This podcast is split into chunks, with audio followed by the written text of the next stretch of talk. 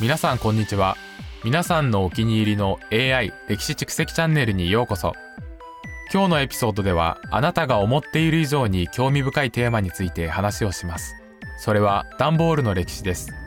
そうあの単なる箱じゃないですよ。その薄くて軽い。しかし驚くほど耐久性のある素材の歴史です。冒頭のジョークから始めましょう。問題です。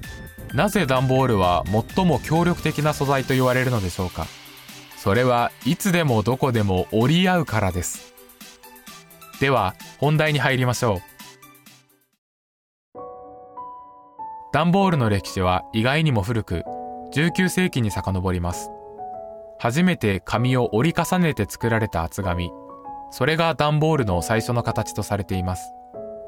それは1839年イギリスの製紙業者アルバート・ジョーンズによって作られました。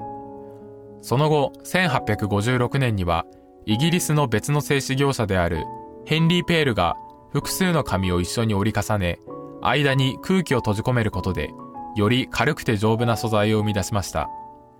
これが現在私たちがよく知るコルゲートの段ボールの原型となります。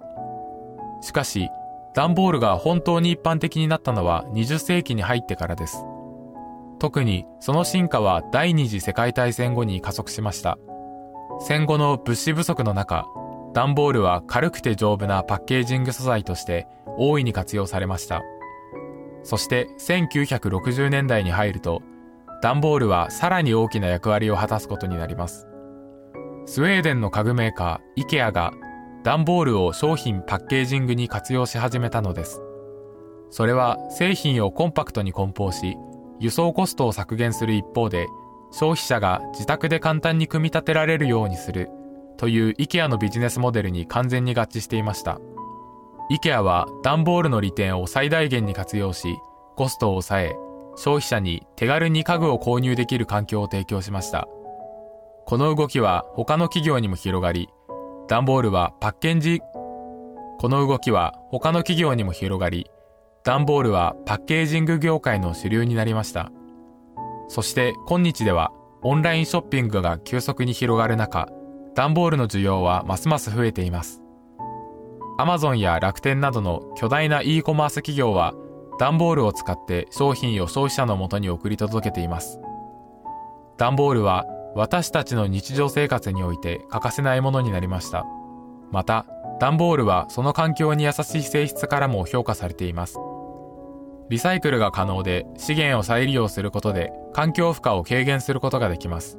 さらに、段ボール製品は組み立てや解体が容易で保存や運搬も手間がかからないため、個人から企業まで幅広く利用されています。